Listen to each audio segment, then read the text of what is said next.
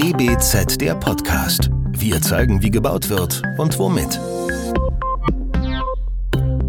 Willkommen zu unserer neuen Folge von DBZ der Podcast. Heute sind wir zu Gast bei der Werner Sobeck AG in Stuttgart. Das Planungsbüro ist Heftpartner der Mai-Ausgabe der DBZ mit dem Thema Kreislauffähig bauen. Der Begriff ist zurzeit in aller Munde, wenn es um die Transformation der Baubranche hin zu mehr Nachhaltigkeit und Ressourcenschonung geht. Aber ist eine kreislauffähige Architektur die Lösung? Und ist es überhaupt möglich, zirkulär zu bauen oder anders, ab wann wird es möglich sein? Über die technische Umsetzbarkeit von zirkulärem Bauen und den Gebäuderessourcenpass unterhielten wir uns vor ein paar Wochen bereits mit Madasta und ATP-Architekten-Ingenieure. Heute wollen wir das Thema vertiefen und auch auf Beispiele aus der Praxis eingehen. Dazu sprechen wir mit Dr. Stefanie Weidner. Sie ist Büroleiterin von Werner Sobeck Kopenhagen und Roland Bechmann, Vorstand und Partner bei Werner Sobeck in Stuttgart. Das DBZ-Team heute sind Benedikt Kraft und Michael Schuster. Hallo. Hallo. Schön, Hallo. dass wir hier sein dürfen. Vielen Dank für die Einladung. Sehr gerne. Kreislauffähiges Bauen. Was wäre hier die knappe und vielleicht sogar allgemeingültige Definition und wie wird die möglicherweise von der Werner Sobeck AG interpretiert, gelebt?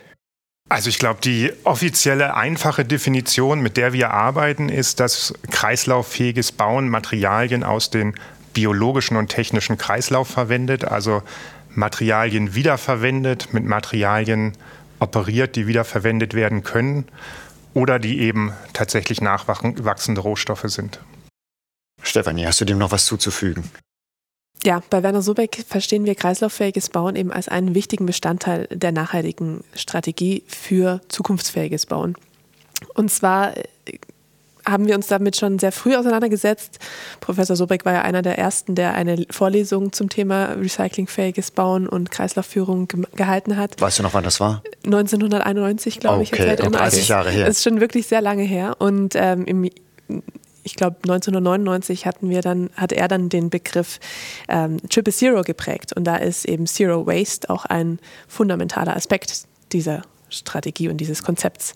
Neben Zero Energy aus fossilen Energieträgern und Zero Emission ist dann eben Zero Waste, Null Abfall, was natürlich heißt, Kreislauffähigkeit ähm, zu fördern und dem Prinzip der Kreislaufführung ja, sehr vieles unterzuordnen. Weitere Frage an euch. Welche Modelle zirkulären Bauens gibt es theoretisch? Welche werden gerade angegangen? Stichworte sind zum Beispiel Bauteil-Leasing, Bauteile bzw. Bauteilmaterialienkataster etc. Ja, es gibt ja sehr viele Strategien aktuell. Ähm, ich meine, eine davon ist natürlich auch die äh, Erfassung von Gebäuden, die abgebrochen werden. Dann die Quantifizierung der Materialien, die dort theoretisch zur Verfügung stehen, um sie dann einem neuen Pro Projekt wieder zur Verfügung stellen zu können.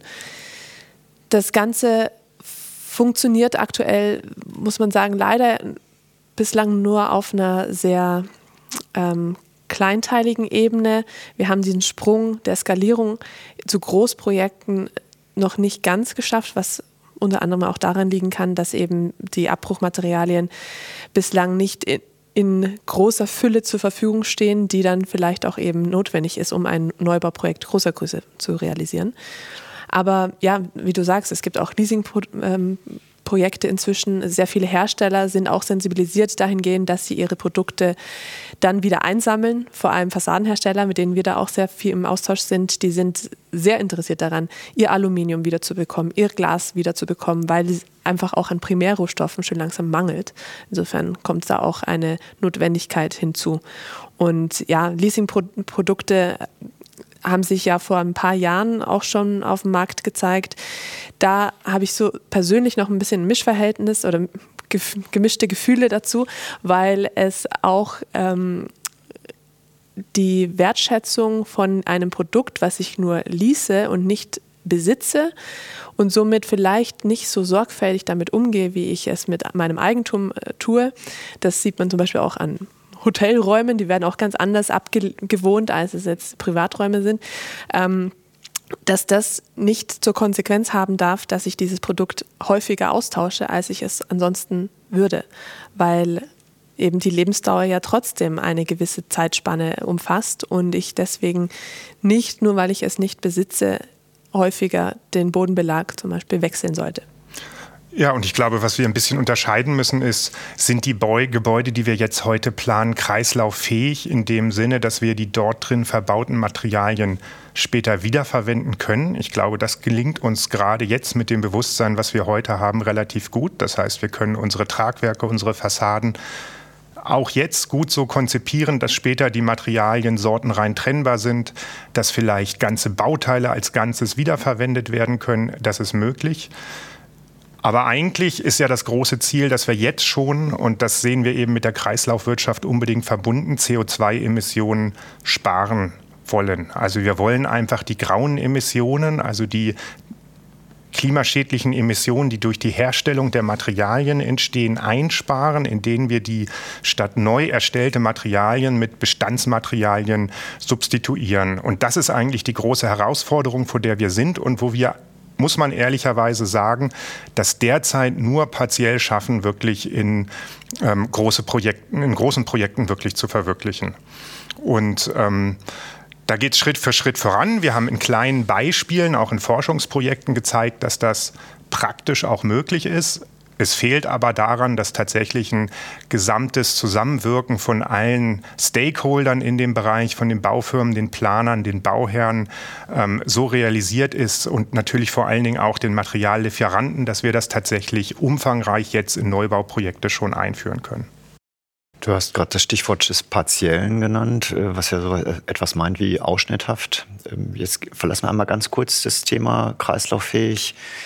Was gibt es noch für Strategien, die den Kreislauf sozusagen ankurbeln können? Also was, was, an was muss man daneben noch denken? Wir wollen alle jetzt auf die Kreislaufwirtschaft, aber wo sind wir jetzt gerade dran und was könnte beispielsweise die Kreislaufwirtschaft noch in Schwung bringen? Also gibt es noch alternative, ergänzende Strategien?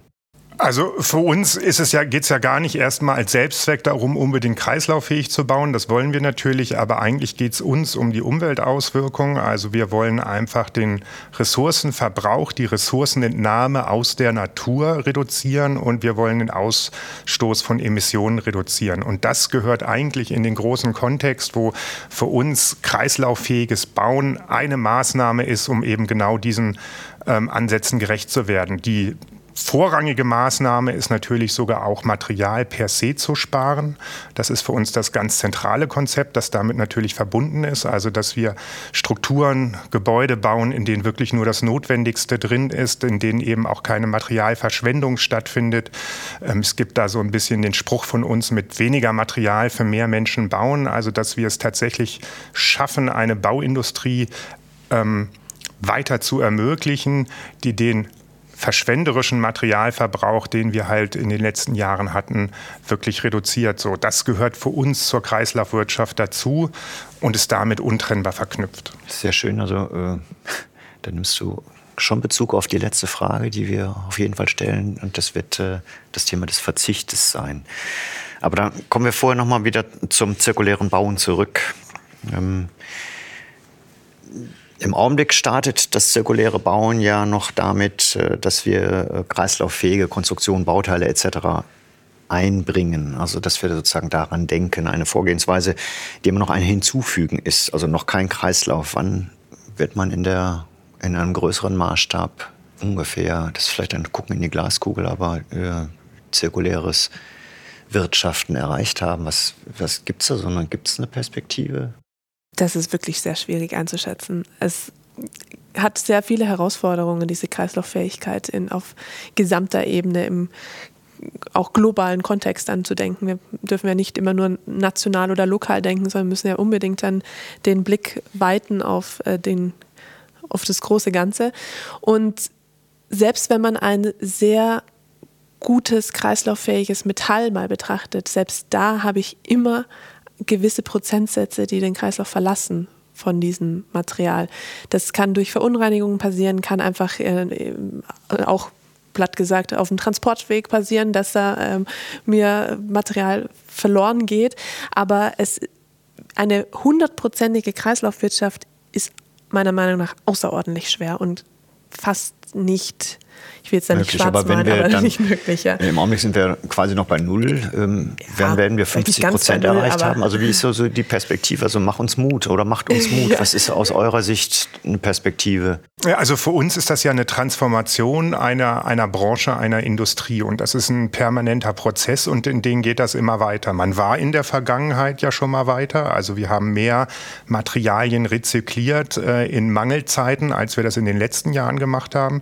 Es gibt Materialien, in denen jetzt das Rezyklieren auch sehr gut funktioniert, also Jeglicher Bewährungsstahl, den wir verbauen, ist ein Recyclingmaterial. Das ist kein neu hergestellter Stahl, sondern der ist, hat eine Recyclingquote von 99 Prozent. Also einfach aus ähm, Schrottstahl wieder neu erstellter Stahl. Und das ist ja nur ein Beispiel, dass ähm, wir diese Parameter einfach immer mehr in Richtung kreislauffähiges Bauen verschieben können. Ich glaube, darüber müssen wir uns bewusst sein. Wir selber haben ja ein paar Projekte realisiert, in denen es wirklich ähm, sehr radikal damit gearbeitet wurde, eben nur Materialien aus dem biologischen oder technischen Kreislauf zu verwenden. Aber eigentlich geht es darum, eben diese Parameter stark in die Richtung zu verschieben. So, das ist, glaube ich, das. Und das ist ein, ein fließender Prozess und in den kann jeder ähm, in seinem neuen Projekt einfach einen Schritt weiter gehen als im letzten. Um dir eine Zahl zu nennen, ich glaube, dass wir ab 2030 da auf jeden Fall nochmal einen deutlich höheren Prozentsatz erleben werden, weil sich die Sensibilisierung der Bau auf Bauherrenseite, auch auf äh, Herstellerseite, ähm, die wird sich weiterentwickeln. Wir werden hier einfach deutlich mehr ähm, die Bedürfnisse auch erleben, gerade von Herstellerseite, die Materialien ähm, in einem Kreislauf zu behalten. Und auch vieles hat damit, damit zu tun, wie ich etwas dokumentiere, also Stichwort Gebäuderessourcenpässe. Das wird definitiv in den nächsten Jahren kommen und uns einen großen Batzen der Arbeit auch in der Zukunft dann abnehmen. Großer Batzen Arbeit für Architektinnen und Ingenieurinnen. Was können denn beide dazu beitragen zu dem zirkulären Bauen? Ja gut, die Planer sind ja erstmal die, die vorrangig eben mit der Materialauswahl beschäftigt sind, die ihren Bauherren die Materialien vorschlagen. Insofern ähm, sind die natürlich äh, die entscheidenden Stellschrauben, aber das geht natürlich nur in den Systemen und das ist, man kann wie gesagt ganz klein anfangen. Bei Ausbaumaterialien ist es ganz leicht, ähm, zirkulare Materialien zu verwenden oder eben natürliche Materialien zu verwenden. Es können in Gebäuden, äh, die Gebäude selber können so geplant werden, dass sie eben eine Flexibilität haben, die vielleicht äh, in den letzten Jahren nicht überall gegeben wurde, dass auch der, der Faktor der Umnutzung, also der Kreislauffähigkeit wirklich auf der Gebäudeebene gegeben ist. Man kann eigentlich an ganz vielen Stellen vieles besser machen, ähm, als es in den letzten Jahren gemacht wurde. Und was ich mir dabei wünschen würde, ist, dass wir nicht immer wieder vom Neuen anfangen müssen. Also dass nicht jedes Projekt aufs Neue von Null startet, sondern dass es hier auch einen gewissen Wissenskreislauf geben kann, der dafür sorgt, dass die Erfahrungen, die Lessons learned, die Erkenntnisse aus gewissen Projekten oder aus allen Projekten, die sich damit beschäftigen, geteilt werden und hier eben aktiv der gesamten Branche zur Verfügung gestellt werden und nicht nur so eine kleine Insel ähm, von kreislauffähigen ähm, Informationen innerhalb eines Büros bleiben, sondern eben ja, den Weg nach außen finden und geteilt werden können, sodass wir zusammen besser werden. Guter Punkt. Also das ist ja gerade das, wo wir wirklich als ähm, vergleichsweise großes Planungsbüro vor den Herausforderungen immer stehen. Also es gibt einfach Konstellationen, wo es Bauherren gibt, in denen wir äh, dort sehr hohe Ambitionen umsetzen können. Und dann gibt es einfach Projekte, die natürlich unter äh, Randbedingungen stehen, wo es schwieriger ist, solche Aspekte durchzusetzen. Und es geht natürlich darum, dass es auch gerade in diesen Projekten möglich wird. Das heißt, wir müssen so weit kommen, dass kreislauffähige Materialien eben zum Beispiel nicht teurer sind als Vergleichsprodukte oder nicht wesentlich teurer sind als Vergleichsprodukte, dass sie genauso verfügbar sind und ähm, dass zum Beispiel bei der Wiederverwendung von Bauteilen tatsächlich ausreichend äh, Bauteile dann wirklich für ein ganzes Gebäude da sind. Das sind einfach große Herausforderungen, die jetzt in den nächsten Jahren vor uns stehen. Und nur wenn die tatsächlich auch angegangen werden, können wir das in einen Maßstab machen, dass es eben keine kleinen isolierten Projekte bleiben. Und viele Aspekte spielen sich natürlich auf Materialebene ab, aber eben auch auf Bauteilebene oder dann Gesamtgebäudeebene, wie Roland sagt. Und auf der Bauteilebene, da sind vor allem die Planenden auch eben diejenigen, die die Fügetechniken kreieren bzw. planen und äh, hier auch maßgeblich Einfluss darauf haben, wie sortenrein trennbar dann auch die gesamte Konstruktion nachher ist. Und selbst wenn ich jetzt nicht das High-End äh, dreifach recycelte ähm, Plattenprodukt dann dabei habe, aber auch eine einfache Gipskartonplatte sollte definitiv äh, rückbaubar und sortenrein trennbar eingebaut werden. Und da können wir Planenden einfach einen großen Unterschied machen. Jetzt sind ja äh, gerade viele Protagonisten genannt worden. Und äh, man fragt sich ja in diesen ganzen Diskussionen immer so nach dem Henne-Ei-Prinzip, wer, wer, fängt denn eigentlich an? Also wer, wer muss denn eigentlich den ersten Schritt gehen, damit alle anderen nachziehen? Ist das die Politik, auf die wir immer alle warten? Ist es die Industrie, äh, die aber natürlich beobachtet und guckt, wie der Markt funktioniert? Oder sind es tatsächlich die Planer, die sagen müssen, wir machen einfach bestimmte Dinge nicht mehr, wir machen jetzt nur noch dies und das? Also gleichzeitig alle über den, die Startlinie laufen, das wird nicht funktionieren. Also wahrscheinlich muss die Politik machen, oder wie seht ihr es? Ja, die, ich glaube, dass doch alle gleichzeitig loslaufen müssen und alle müssen anerkennen, dass sie gleichzeitig eben in äh, Trippelschritten vorangehen müssen und sich gegenseitig mitnehmen müssen. Also mit wem man spricht, der sagt, der andere muss zuerst. Die Politik sagt, sie kann nur das ermöglichen, was die Planer und Baufirmen auch umsetzen können. Ansonsten würde das Bauen an sich ähm, geschädigt werden. Die Planer sagen, es gibt eben nur, was die Hersteller machen können. Die Hersteller bieten nur das an, was die Planer auch verwenden.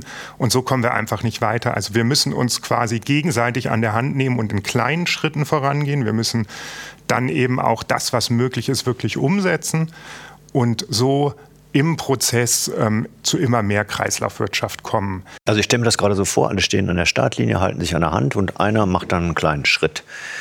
Und dann zieht er vielleicht zwei mit. Oder bleiben die stehen? Oder wie, wie, wie, wie kriegt man das, dass wir eine gleiche Bewegung über alle sozusagen, also dass alle drei oder vier oder wie auch immer Protagonisten mitgehen in eine Richtung dann, ne? also dass nicht einer stehen bleibt oder sogar noch einen Schritt zurück macht, sondern ich glaube, jeder muss in den Rahmen, in denen er sich bewegt, eben auch aus den Kasten, der vorgezeichnet ist, heraustreten. Also Kommunen müssen zum Beispiel Lagerflächen für Materiallager bieten, das vielleicht äh, kostenlos und das den entsprechenden ähm, ja, Anbietern zur Verfügung stellen. Planer müssen auch ein bisschen ähm, den Mut haben, neue Sachen auszuprobieren. Bauherren müssen vielleicht auf Gewährleistungen verzichten. Also es ist gar nicht nur, jeder muss für sich dabei große Schritte machen, aber keiner kann diese großen Schritte ganz alleine machen. Also ähm, und in der Gesamtheit sind es dann eigentlich doch auch nur kleine Schritte, aber jeder kann dort vorangehen und es hängt eigentlich nicht immer an den, an den anderen.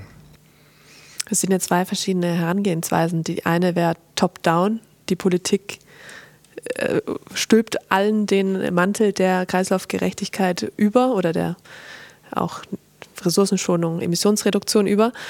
Ähm, heißt aber nicht, dass alle, denen dieser Mantel übergestülpt werden äh, wird, ähm, dass die davon überzeugt sind und dass die das auch wirklich aus Überzeugung besser machen wollen, was wiederum dann vielleicht gewisse Innovationen hemmt und äh, die, den Mut oder die Bereitschaft, hier voranzugehen, einfach reduziert, während der andere bottom-up sozusagen von unten nach oben, von den kleinen Häuslebauern mitgenommen bis hin zu den großen Investoren, dass die alle zusammen mit den Planenden hier aus eigener Überzeugung arbeiten. Das wäre, glaube ich, meiner Meinung nach der wünschenswertere ähm, Zustand. Wahrscheinlich muss es dazwischen liegen. Ich meine, wir haben diese äh, Vorgabe der Politik 2030, glaube ich, äh, aus bestimmten äh, Technologien auszusteigen. 2050 soll die Bundesrepublik klimaneutral sein. 2045. 2045, also ist schon wieder ein bisschen, ja, gestimmt. Man ist, wird da ambitionierter. Also von daher gibt es schon äh, auch eine politische Vorgabe, ähm, die jetzt dann von denjenigen, welchen, die da beteiligt sind und angesprochen sind, ausgefüllt werden muss. Ja, obwohl, ich meine, wenn wir so konkret bei der Politik sind, wünschen wir uns eigentlich natürlich mehr Regelung in Richtung der Kreislaufwirtschaft und in Richtung Emissionseinsparung. Anders als alle anderen Industrien ist es ja im Bauwesen nicht durch, eine, durch einen Hersteller kontrolliert. Also anders als bei der Automobilindustrie kann nicht eine Firma die ganze Produktionskette für sich bestimmen und wirklich einen Umstieg beschließen, wie das die Firmen machen und damit die Mitbewerber unter Druck setzen, sondern der Planer kann eben nicht ohne die, ähm, ohne die Baufirmen etc. Und deswegen müsste die Politik stärker Rahmenbedingungen schaffen, dass auch die Bauwirtschaft sich wirklich umstellt. Das kann dadurch geschehen, dass feste Budgetgrenzen für CO2-Emissionen beispielsweise etabliert werden. Das kann dadurch äh, geschehen, dass zum Beispiel Lagerflächen zur Verfügung gestellt werden. Ich finde es auch immer noch nicht verständlich, warum eine Kommune für sich nicht einführt, ähm, ein Materialkataster für sich selber zu haben, um zu wissen, welche Materialien sind eigentlich in meiner Kommune verbaut. Einige fangen damit an, aber eigentlich müsste das doch ein Standard sein. Jeder Bürgermeister müsste doch eigentlich wissen wollen, welche Materialien, was für ein Materiallager habe ich eigentlich in meiner Stadt. Er hat noch nicht mal einen Überblick über das, was er an Boden zur Verfügung hat. Noch nicht mal das hat er, ähm, ähm, aber es wäre heute alles möglich und es wäre auch relativ leicht möglich, diesen Überblick zu bekommen. Also Insofern sehen wir schon eine ganz große Verantwortung auch bei der Politik. Wir sind einfach nur keine Freunde davon zu sagen, die Politik muss machen und das, weil sie nicht genügend macht, entlastet das alle anderen von ihrer Verantwortung. Jetzt hat er auch eine Studie von verschiedenen Green Building Councils in Deutschland, Österreich, Dänemark und so weiter herausgefunden oder untersucht, inwiefern die Anforderungen der EU-Taxonomie an die Kreislaufgerechtigkeit denn überhaupt in, auf den Gebäudesektor angewandt werden kann. Und die 38 Gebäude, die die untersucht haben, von denen sind alle durchgefallen. Ich glaube, die höchsten haben 50 Prozent der Anforderungen erfüllt. Aber das zeigt einfach, dass wir hier noch nicht so weit sind, dass jetzt von heute auf morgen die Anforderungen extrem hochgestellt werden können. Heißt aber im Umkehrschluss, dass wir nicht einfach dann sagen sollen, okay, dann funktioniert es halt einfach nicht, dann, dann lassen wir das, sondern dass man sich dann eben eine Strategie überlegen muss, in welchen Einzelschritten, die vielleicht am Anfang noch etwas herausfordernd sind, aber machbar, mit dem Markt machbar ähm, und dann aber in den nächsten Jahren, Jahrzehnten immer nachgeschärft werden, sodass wir dann eben bis 2030, 35 ähm, bei der nahezu vollständigen Kreislaufgerechtigkeit ankommen. Also hier braucht es einen Weg, der aufgezeigt wird mit Methoden, die heute schon machbar sind und auch kostenmäßig machbar sind, also technisch und wirtschaftlich realisierbar. Du hattest eben die Taxonomie angesprochen. Kann man ein Stück weit sagen, dass das Kapital sogar momentan so eher der Treiber ist? Wann ist das Kapital nicht der Treiber? ich, ich, glaube, da der ist, geht an dich. ja, ähm, da ist doch immer, es, es gibt kein Bauprojekt, in dem nicht die Frage kommt, wie viel kostet es mich und was kostet mich dieses eine Produkt mehr oder der Recyclingbeton mehr als jetzt ein Standard Produkt. Und insofern ist es immer so, dass die Kosten das regeln. Und die EU-Taxonomie geht jetzt gerade tatsächlich einfach den Weg, um auch hier die Kreditinstitute mit in, den, in die Gleichung mit reinzunehmen und zu sagen, äh, die haben jetzt auch eine gewisse Verantwortung, die müssen auch gucken, wie sie sich aufstellen können, wie sie die, die EU-Taxonomie dann auch selbst bewerten und die Unterlagen, die sie bekommen, wie sie das dann auswerten können. Aber grundsätzlich begrüße ich das, dass wir hier auch auf EU-Ebene ein für alle EU-Länder gleich geregeltes System haben, welches dann natürlich wieder in einzelnen Ländern unterschiedliche Definitionen hat und Interpretationen, aber prinzipiell eben über den Preis, über eine ja, Zinstilgung beziehungsweise über überhaupt die Kredite einen, eine Regelung versucht zu erreichen. Kommen wir mal von der Politik und vom Kapital ein bisschen weg, bezogen auf euch, auf die Werner Sobeck AG. Mit welchen konkreten Projekten treibt ihr das zirkuläre Bauen voran? Wir versuchen das, soweit es in unserem Rahmen möglich ist, in jedem Projekt umzusetzen. Also wir haben unterschiedliche Projekte. Wir hatten ein Kreishaus hier in Ludwigsburg, in dem wir Recyclingbeton eingesetzt haben, nehmen das in ganz viele derzeit in Planung befindliche Projekte mit. In den Projekten, wo wir zum Beispiel in der Ausbauplanung mit involviert sind, machen wir Studien, wie viel Emissionen wir eben durch kreislauffähige Materialien einsparen können. Ähm, und das geht als Querschnittsanforderung eigentlich durch alle unsere Projekte. Nur der Grad der Umsetzung unterscheidet sich von den spezifischen Randbedingungen. Es gibt ein paar Highlight-Projekte, wie zum Beispiel unsere Urban and, äh, Mining and Recycling Unit, in der wir das zu 100 Prozent umsetzen konnten. Und es gibt eben kommerzielle Projekte, in denen dann es vielleicht nur der Holzbau ist, der als nachwachsender Rohstoff die Kreislauffähigkeit erfüllt. Wir haben ja unterschiedliche Leistungsangebote auch in der Firmengruppe. Wir sind ja nicht nur Tragwerksplaner, sondern auch Fassadenplaner und auch dann im Bereich der Nachhaltigkeit beratend tätig. Ähm, und hier haben wir auch einige Projekte, in denen wir wirklich nur die Nachhaltigkeitsberater sind, in Anführungszeichen, und versuchen mit äh, den Planenden die Themen der Kreislaufgerechtigkeit und auch der CO2-Reduktion, also das darf man auch nie immer gesondert betrachten.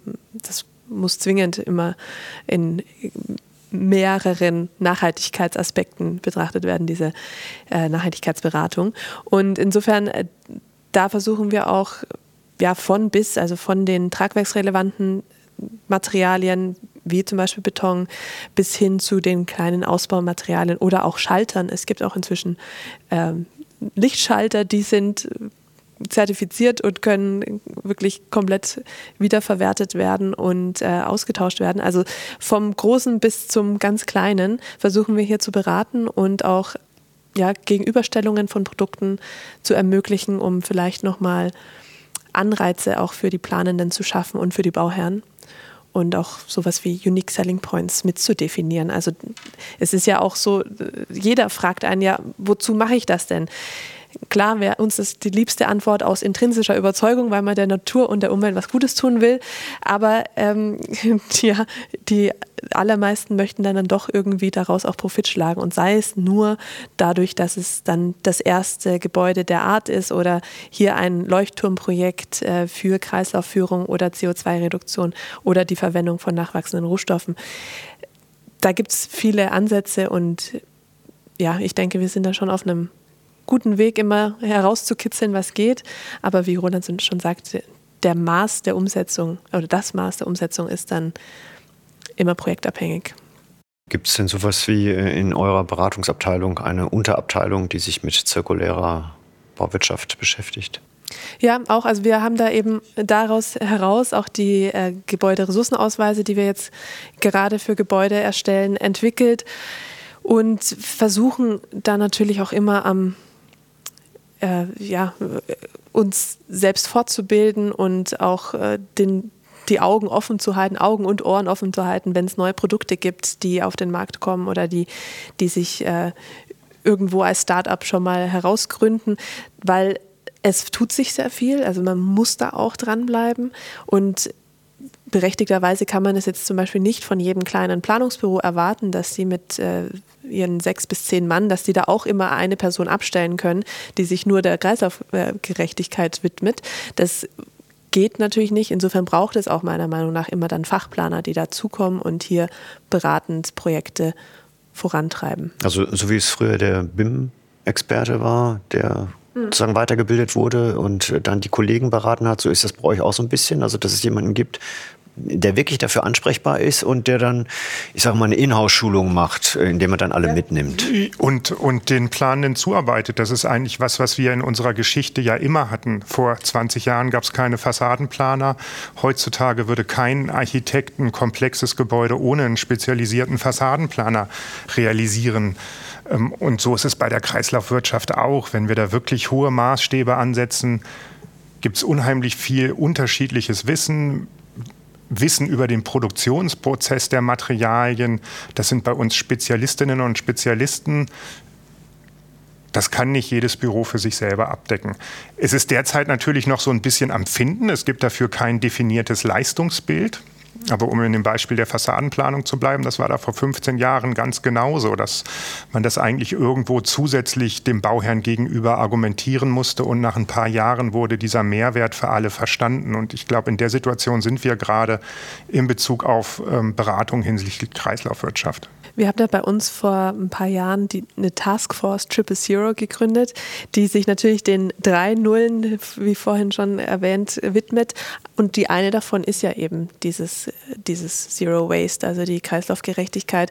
Und da versuchen wir nicht nur unsere Leistungsbilder, die wir dann für Bau, mit Bauherren oder Investoren oder Planenden zusammen ähm, anbieten, im Bereich der gesonderten Beratung, Nachhaltigkeitsberatung weiter zu definieren, sondern wir versuchen auch, unsere internen Arbeitsprozesse von dem ja, Tragwerksplaner bis hin zum äh, Fassadenplaner oder TGA-Planer ähm, zu verändern, dahingehend oder ja, weiterzubilden, dahingehend, dass sie eben alle in der Lage sein sollten, ihre grauen Emissionen, die sie durch ihre Planung verursachen, bilanzieren zu können, erfassen zu können, die Ressourcenverbräuche erfassen zu können und daraus dann auch Rückschlüsse zu ziehen. Also was kann ich denn jetzt zum Beispiel tun, um das zu, um diesen Fußabdruck meines Gebäudes zu reduzieren? Und das sind einfach auch ganz wichtige Prozesse, die wir intern aufgleisen, damit wirklich jeder da befähigt ist, das zu tun. Mich würde noch mal eine Sache interessieren und zwar, ihr hattet ähm, vorhin schon mal angesprochen, die verschiedenen Stakeholder. Ich würde ganz gerne nochmal eingehen auf private oder kommunale BauherrInnen. Wie ähm, reagieren die auf das Thema aus eurer Sicht, auf das Thema der Kreislaufwirtschaft? Gibt es Unterschiede bei den beiden, bei privaten und kommunalen? Ja, also ich glaube, die, die Herangehensweise ist unterschiedlich. Kommunale Auftraggeber haben manchmal vorab für ein Projekt ein politisches Ziel mit hohen Ambitionen. Es ist dann aber im Prozess schwieriger weil Vergabeprozesse definiert sind. Wir können dort nicht so kreativ innovative Firmen einbauen, wie wir das bei Privaten können. Bei Privaten ist es schon auch so, dass wir mit denen Ziele vorab vereinbaren, dass wir genau ausloten, wie hoch wollt ihr für euer Bauprojekt denn die, die Latte legen, dass wir wirklich auch mit den Kräften, die allen zur Verfügung stehen, darüber springen können.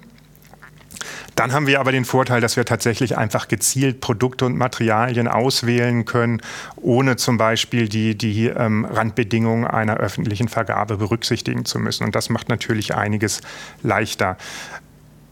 Bei den ganz großen Lösungen haben natürlich aber alle die gleichen Herausforderungen. Wie steht es um die Gewährleistung? Wie können wir tatsächlich die Lebensdauer dieser Materialien garantieren? Das ist dann wieder unabhängig von, äh, ist es ein privater oder ein öffentlicher Auftraggeber. Gut. Dann kommen wir zum Schluss zu der Frage, die schon so halb mal im Raume hing und auch schon so halb irgendwie beantwortet war, wie ich gefühlt hatte. Es fiel das Stichwort mit weniger Materialien für mehr Menschen. Und äh, das finde ich äh, ein sehr, eine sehr schöne Vision, die für mich aber auch immer etwas bedeutet. Ähm, wenn ich gucke, wie äh, innovativ und entwicklungsstarke Büros wie das eure ähm, äh, über solche Dinge nachdenkt. Da hat man das Gefühl, ähm, dass alle diese Arbeit auch dafür gemacht ist, im Prinzip laufende Systeme zu optimieren und damit auch das System, was wir jetzt vielleicht auch gerade verändern wollen, irgendwie doch auch am Laufen zu halten. Ähm, jetzt ganz pauschal oder platt gefragt, wie steht ihr denn zu dem Thema des weniger Bauens oder des Verzichten gar auf Standards, auf Menge, auf was weiß ich? Also des Verzichtens auf Menge, den stehen wir unbedingt positiv gegenüber. Das ist absoluter ja Menge meine ich, nicht bezogen auf ein Projekt, sondern die absolute Menge. Denn ich glaube ja, äh, das ist ja das. Wir machen, wir entwerfen tolle Häuser, die mit der Hälfte des Materials auskommen, aber dafür bauen wir dann das zweimal. Das heißt also unterm Strich ist die gleiche Materialmenge immer noch vorhanden. Also das eigentliche Ziel, weniger Ressourcen zu verbrauchen, ist damit ja nicht erreicht, womit ich bei Effizienz und Effektivität bin. Ja, obwohl, also das ist ja zum Beispiel eine Fragestellung, die sich jetzt ganz stark den Einfamilienhausbau etc. stellt. Wie viel Wohnfläche braucht eine Familie? Das ist ein Bereich, in dem wir quasi gar nicht tätig sind. Also die Projekte, die wir realisieren, sind im Wesentlichen wirklich ähm, mehrgeschossiger Wohnungsbau oder natürlich Bürogebäude. Da können wir uns das als Planer nicht anmaßen, die Berechtigung unseres Kundens zu hinterfragen, brauchst du jetzt dieses Bürogebäude oder nicht? Das sehen wir auch wirklich nicht als unsere Aufgabe an. Also da wäre das vielleicht auch ein bisschen zu viel verlangt von uns, sondern was wir eher sehen ist, dass wir weiterbauen müssen, dass es einen großen Bedarf sowohl an Infrastruktur als auch an guten, gesunden Gebäuden gibt, sowohl bei uns als auch in anderen Ländern und dass sich die gesamte Industrie transformieren muss. Und da wollen wir unseren Beitrag zu leisten. Ähm, dort Restriktionen einzubauen, dass weniger Gebäude realisiert werden. Das könnte ein politisches Ziel sein, aber ich glaube, das können wir als Planer nicht definieren. Das wäre eine gesellschaftliche Festlegung, die unter Umständen ähm, in der Frage, wie wir als Gesellschaft unsere Emissionen reduzieren, diskutieren müssen. Und da hätte ich natürlich als Privatperson eine Meinung dazu, dass das erforderlich wäre, dass wir irgendwie gucken müssen, dass nicht alle Personen das bauen, ähm, in jeder, an jeder Stelle vielleicht das bauen können, was, was sie wollen oder dass wir eine Strategie brauchen, wie wir insgesamt Gebäude vielschichtiger nutzen etc. Aber Natürlich als Planungsbüro ist es für uns ganz wichtig zu sehen, dass ein ganz großer Bedarf da ist und dass wir mit denen, den eben verantwortungsvoll machen. Dazu gehört natürlich auch, dass wir viel, viel sensibler geworden sind, ähm, welche Gebäude können abgerissen werden und rückgebaut werden oder können wir die sanieren und transformieren als Gebäude, revitalisieren. Das sind Fragestellungen, wo wir selbstkritisch sagen müssen, das haben wir vor 15 Jahren gar nicht als unsere Hauptaufgabe angesehen bei Werner Sobeck. Das ist mittlerweile anders. Das ist für uns ganz wichtig geworden, dass wir qualitativ hochwertige Sanierung machen und das erkennen wir auch als Wert für sich selber an. Die Bautätigkeit an sich aber zu hinterfragen, das sehen wir wirklich als gesellschaftliche Aufgabe. Ja, Dein Schlusswort. ja, ich würde da auch, ich, ich unterscheide da auch vielleicht so ein bisschen die äh, Stefanie Weidner, die aus der Wissenschaft kommt und eine Stefanie Weidner, die in einem äh, Planungsbüro arbeitet, weil ich da Roland einfach zustimmen muss. Natürlich würde ich oder sehe ich global gesehen eine große Notwendigkeit, dass gebaut werden muss. Global werden wir in den nächsten Jahren bis 2050 noch über 1,5 Milliarden Menschen zusätzlich begrüßen dürfen auf, der, auf dieser Welt. Das heißt, die 1,5 Milliarden Menschen brauchen zwingend menschenwürdigen Wohnraum, die brauchen Arbeitsplätze und so weiter. Also da braucht es eine Infrastruktur für diese Menschen. Äh, wir haben zusätzlich dann auch noch eine ähm, zu erwartende Fluchtbewegung hinsichtlich äh, steigender Meeresspiegel, ähm, Dürren und weiteren ökologischen oder klimatischen äh, Herausforderungen, um es mal ähm, positiv darzustellen. Und äh, insofern wird es da weiterhin einen sehr großen Bedarf geben. Die Frage ist, wie wird dieser Bedarf getilgt und wie können wir diesen Bedarf decken und trotzdem eben die Menschenwürdigkeit an oberste Stelle stellen. Denn nichts anderes tun wir. Wir müssen und wir bauen für Menschen und auch diese Menschen müssen sich da dann entsprechend wohlfühlen, müssen sich entfalten können und müssen dort einfach menschengerecht leben. Und insofern ist das so die oberste Prämisse meiner Meinung nach, wie es sich dann für eine Nation wie Deutschland verhält, die ähm, in sich schon einfach sehr reich ist, hat sehr viel Quadratmeter Wohnfläche pro Person. Wir sind schon irgendwie an die 50 inzwischen, die pro Person aufgewandt werden. Da stellt sich meiner Meinung nach auf einer sozialen Ebene schon die Frage, kann das so weitergehen? Können wir auch diese Standards, die wir hegen und pflegen, dieses Streben nach immer mehr und noch mehr Wohnraum und noch äh, tollere Arbeitsplätze und noch tollere Infrastruktur, können wir das so lange durchhalten mit unserem sozialen Gewissen auch als Bestandteil dieser Welt vereinbaren. Und äh, insofern da schon mein Wunsch an jeden, der das jetzt hier hört, da mal sich selbst und seine eigenen Bedürfnisse und Standards mit zu hinterfragen, ob das alles notwendig ist, dass wir menschengerecht wohnen, ob man nicht auch menschengerecht mit weniger wohnen kann oder leben kann und auch ähm, gewisse Standards, wie zum Beispiel Lieblingsbeispiel Akustik, äh, ist es so schlimm, dass ich meinen Nachbarn ab und zu mal höre? Brauche ich da wirklich so ein dickes Paket an Maßnahmen, ähm, das nichts weniger bedeutet, als Material einzubauen? um eben wirklich sicher zu gehen, dass ich auf gar keinen Fall die Schritte oder die Stimmen meines Nachbarns höre. All sowas führt dazu, dass wir einen größeren Ressourcenverbrauch haben, dass wir mehr unterschiedliche Materialien miteinander verbinden müssen, um eben die Anforderungen zu erfüllen. Und das Ganze hat dann wiederum eben auch Konsequenzen auf die Kreislaufführung und aber eben auch auf den Primärrohstoffverbrauch. Insofern ja, zwei Herzen in einer Brust. Natürlich möchte ich uns äh, hier in Deutschland auch weiterbringen und versuchen, so nachhaltig wie möglich, zukunftsfähig wie möglich die umbaute Welt äh, zu gestalten, wohl wissend, dass es da einen globalen Kontext gibt. Ja, der Daumen ging hoch, das kann man jetzt schlecht sehen bei einem Podcast. also vielen Dank euch für das Gespräch. Das war DBZ Podcast. Wir zeigen, wie gebaut wird und womit. Wir sprachen mit Dr. Stefanie Weidner und Roland Bechmann von der Werner Sobeck AG. In der DBZ Mai-Ausgabe könnt ihr deren Standpunkttext zum Thema kreislauffähig bauen lesen. Unser Podcast wird wie immer von unserem Tonmeister Lynn Meisenberg abgemischt. Wir sagen Tschüss und bis zum nächsten Mal. Besten Dank. Ciao. Tschüss. Ciao. Tschüss. Dank.